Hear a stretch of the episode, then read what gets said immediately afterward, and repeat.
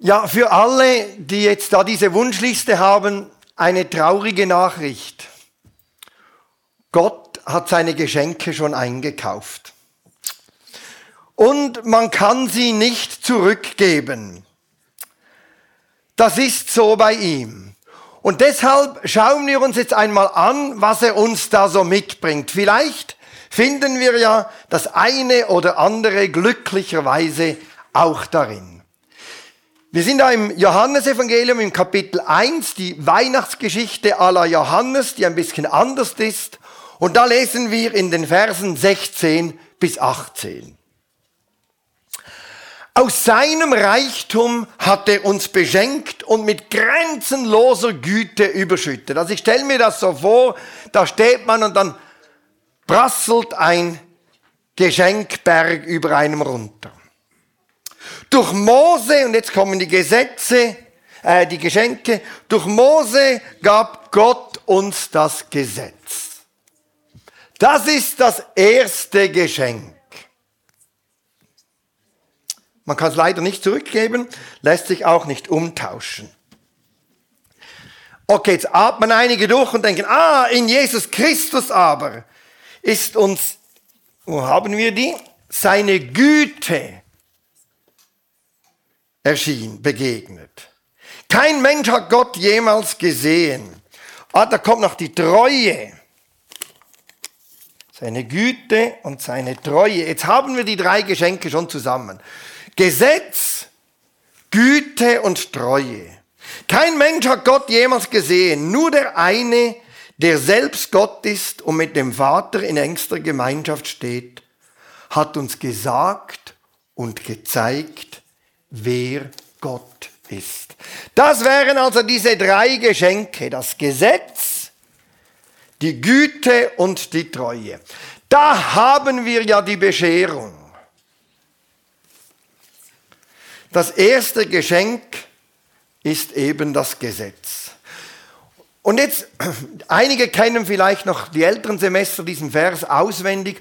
Von Gott haben wir empfangen Gnade um Gnade durch Mose das Gesetz, durch Jesus Güte und Treue. Und jetzt ist es eben so, dass das Gesetz die erste Gnade ist, die Gott uns schenkt. Das ist das erste Geschenk. Na toll. So ein Geschenk, von dem man denkt, wenn ich das habe, da brauche ich auf alle Fälle eine Gebrauchsanleitung, weil ich verstehe das von selbst nicht so ganz. Wer aber denkt, dass das Gesetz kein Geschenk sei, den lade ich einfach ein, einmal in einem gesetzlosen und rechtlosen Umfeld zu wohnen und zu leben. Viel Vergnügen. Das hat dann nichts mit diesen romantischen Vorstellungen, die wir als Kinder noch hatten in den alten Western, hat nichts damit zu tun. Das sind noch harmlose Varianten. Wisst ihr, die rechtlosen Lebenssituationen sind nicht gesetzlos. Es gibt dort ein Gesetz, ein ganz einfaches das Gesetz des Stärkeren und des Frechen und des Schnelleren.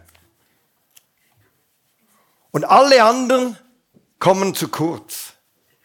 Es macht keine Freude, in einem gesetz- und rechtlosen Umfeld zu leben. Das ist schrecklich. Wenn es aber heißt, dass Gott das Gesetz gegeben hat, ist das ein riesiges Geschenk, denn er garantiert, dass niemand in einem rechtlosen Umfeld leben muss. Niemand ist einfach da rechtlos.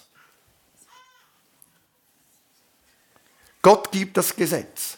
Wisst ihr, wir leben in einem Rechtsstaat.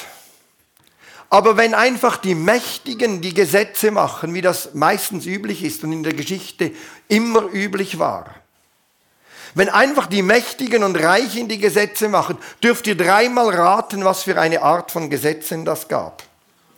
Gesetze zu ihren Gunsten. Die haben schon für sich geschaut.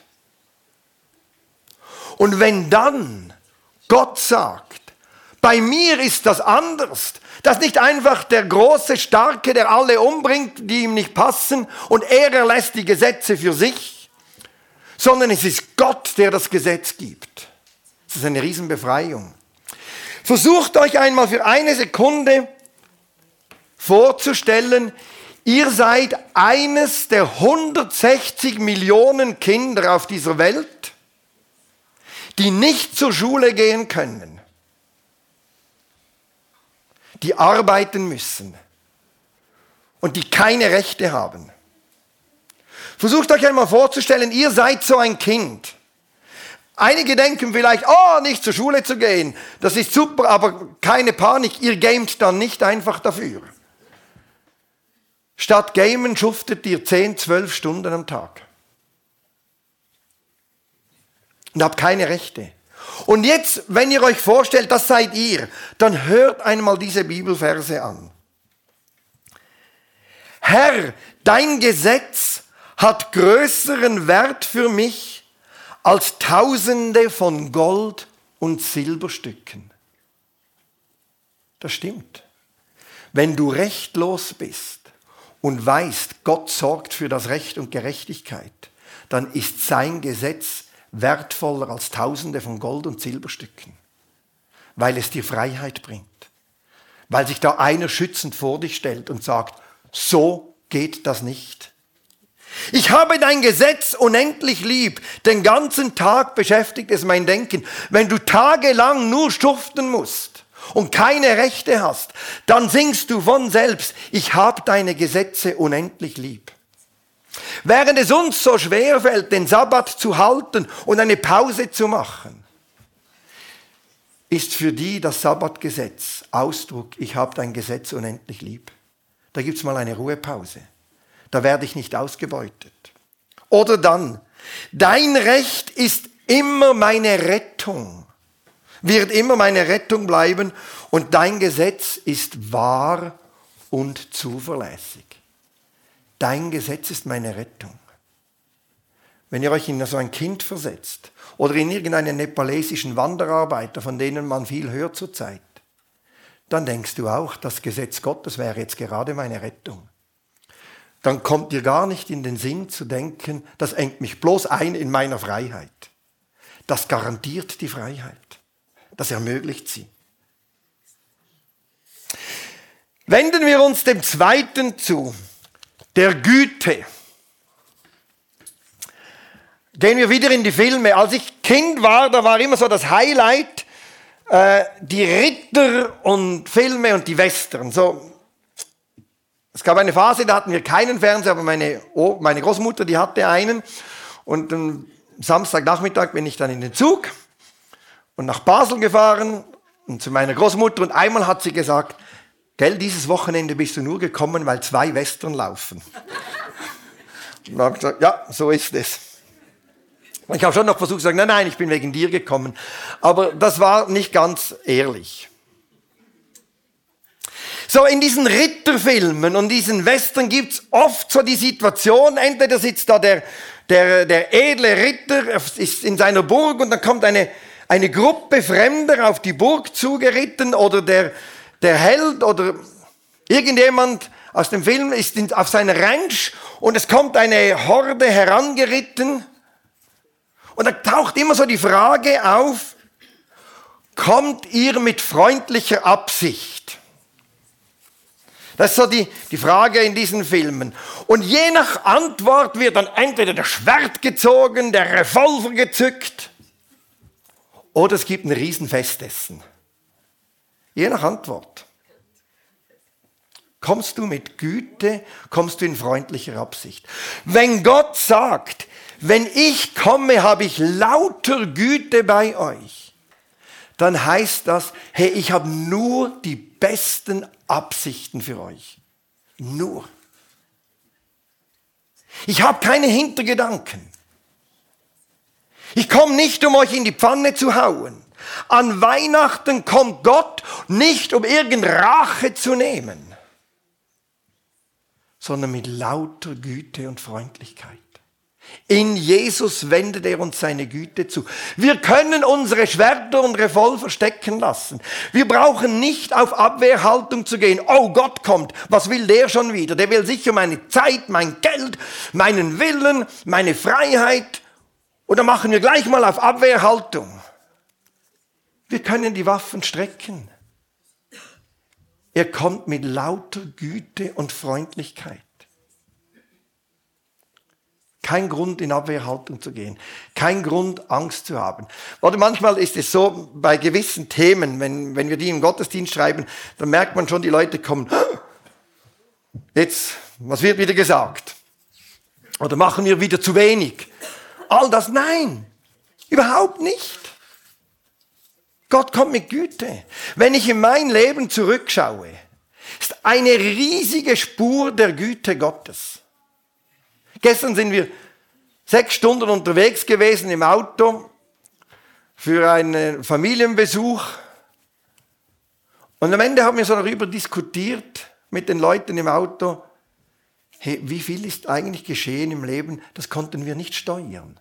Das haben wir nicht in der Hand gehabt. Das ist ein Geschenk. Das heißt nicht, dass in meinem Leben alles gut war. Es heißt nicht, dass es keine Brüche gab. Die gibt es. Es gibt Schweres, es gab Momente, da habe ich Gott nicht verstanden. Es gab Erfahrungen, da habe ich gedacht, warum schweigst du? Es gab schwierige Erfahrungen. Aber wisst ihr was? Die gibt's im Leben so oder so. Mit und ohne Gott. Mit Gott hatte ich wenigstens noch jemand, den ich ab und zu anschreien konnte, weil ich es nicht verstanden habe. Aber wenn du dann niemanden mehr anschreien kannst, dann wird es dann schwierig, wenn es schwierig ist. Und Gott ist da in seiner Güte. Er bringt Güte mit sich. Ich, ich, muss nicht auf Abwehrhaltung gehen. Ich muss nicht das Gefühl haben, der meint es wahrscheinlich nicht ganz so gut mit mir. Nein, er kommt mit Frieden und Güte. Und dann kommt das Letzte, die Treue. Die Treue Gottes. Das ist das Letzte, was er da mitbringt. Mit dem überschüttet er uns. In Jesus wird Gottes Treue uns gegenüber sichtbar. Es ist seine Treue uns gegenüber, dass er Mensch wurde. Der wurde nicht Mensch aus Berechnung heraus und hat gedacht, ah, welche Strategie ist am besten, damit ich meine Ziele erreiche und mein, mein, mein Soll erreiche. Das ist keine Berechnung dahinter. Es ist seine Treue, die ihn dazu geführt hat, Mensch zu werden und nicht Berechnung. Natürlich, am Schluss hat es sich für ihn ausgezahlt, aber das war und ist für ihn immer noch ein Riesenrisiko. Es ist die Treue Gottes. Gott ist uns gegenüber auch dann treu, wenn wir ihm untreu sind. Paulus schreibt das so. Und doch bleibt er treu, auch wenn wir ihm untreu sind. Denn er kann sich selbst nicht untreu werden. Indem Gott aus lauter Treue dir und mir gegenüber Mensch wurde, bleibt er Gott. Nur so bleibt er Gott. Er kann nur Gott sein, wenn er uns, dir und mir gegenüber treu ist. Wenn er aufhört, uns treu zu sein, hört er auf, untreu, un, Gott zu sein. Es gibt absolute Beziehungssicherheit. Wir haben mit Gott die absolute, uneingeschränkte Beziehungssicherheit. Ich muss mir nie, nie überlegen, gilt seine Zusage von gestern heute noch? Nie. Ist anders als ein Vertrag. Oder ein Vertrag, da machen wir ab, irgendetwas und dann ist das erfüllt und dann hake ich das ab. Ich äh, kaufe etwas auf Tutti und dann verpflichte ich mich, ich überweise das Geld und dann erhalte ich, was ich bestellt habe und dann ist aus, die Beziehung ist zu Ende. Wahrscheinlich sehe ich die Leute in dem speziellen Fall nicht einmal. Nachher haben wir nichts mehr miteinander zu tun. Treue ist open-ended. Egal was kommt, ich bleibe bei dir. Es ist nicht auf ein bestimmtes Ziel hin ausgerichtet. Wenn das erfüllt ist, ist alles erfüllt. Sondern ich bleibe da. Es ist eben der Bund. Es ist ein Bund, den Gott mit uns schließt. Das ist ganz anders. Das gibt so viel Sicherheit. Treue ist nie erfüllt und abgehakt. Okay, ich habe meine Verpflichtung erfüllt, nun kann ich machen, was ich will. So ist Gott nicht, so geht er nicht mit uns um. Gott ist uns Menschen gegenüber treu und er geht den Weg mit uns bis zum Ende. Bis zum Ende. Er hält, er hat ja mich ausgehalten, wenn ich es nicht mehr ausgehalten habe. Er hält mich aus, wenn ich nicht mehr aushaltbar bin. Das ist seine Treue. Er lässt mich nicht los. Und manchmal bin ich auch nicht zum Aushalten. Und er lässt mich nicht los. Er lässt mich nicht los. Er lässt dich nicht los. Er lässt dich nicht los. Und die Gewieften mit den alten Bibelübersetzungen haben vielleicht gemerkt, in alten Luther-Übersetzungen heißt, und er kam und Wahrheit, brachte Wahrheit mit. Bei uns ist Wahrheit also ein bisschen ein abstrakter Begriff, mit Recht haben verbunden. In der Bibel bedeutet Wahrheit vielmehr, er ist wahrhaftig, verlässlich, eben aufrichtig. Ja, keine Hinterabsichten. Gott hat dir und mir gegenüber keine Hinterabsichten, keine versteckte Agenda. Er ist nur treu, nur gut.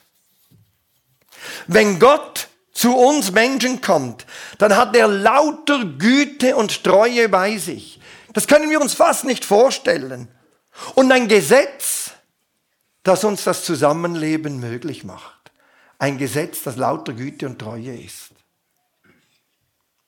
Und wenn uns das manchmal eben schwerfällt vorzustellen, dann lasst uns uns einfach in die Schuhe von Menschen begeben, die keine Rechte haben, die ihre Rechte einfach beraubt sind. Einfach beraubt sind. Es gibt so viele, es gibt Milliarden von ihnen. Kinder, Frauen, Arme, rund um den Globus. Es ist ein Geschenk. Und wenn das nicht Grund zur Freude und Dankbarkeit ist, wenn uns das nicht aufspringen lässt, was dann noch? Was dann noch? Diese absolute Beziehungssicherheit. Dann können wir nicht anders, dann springen wir auf und jubeln.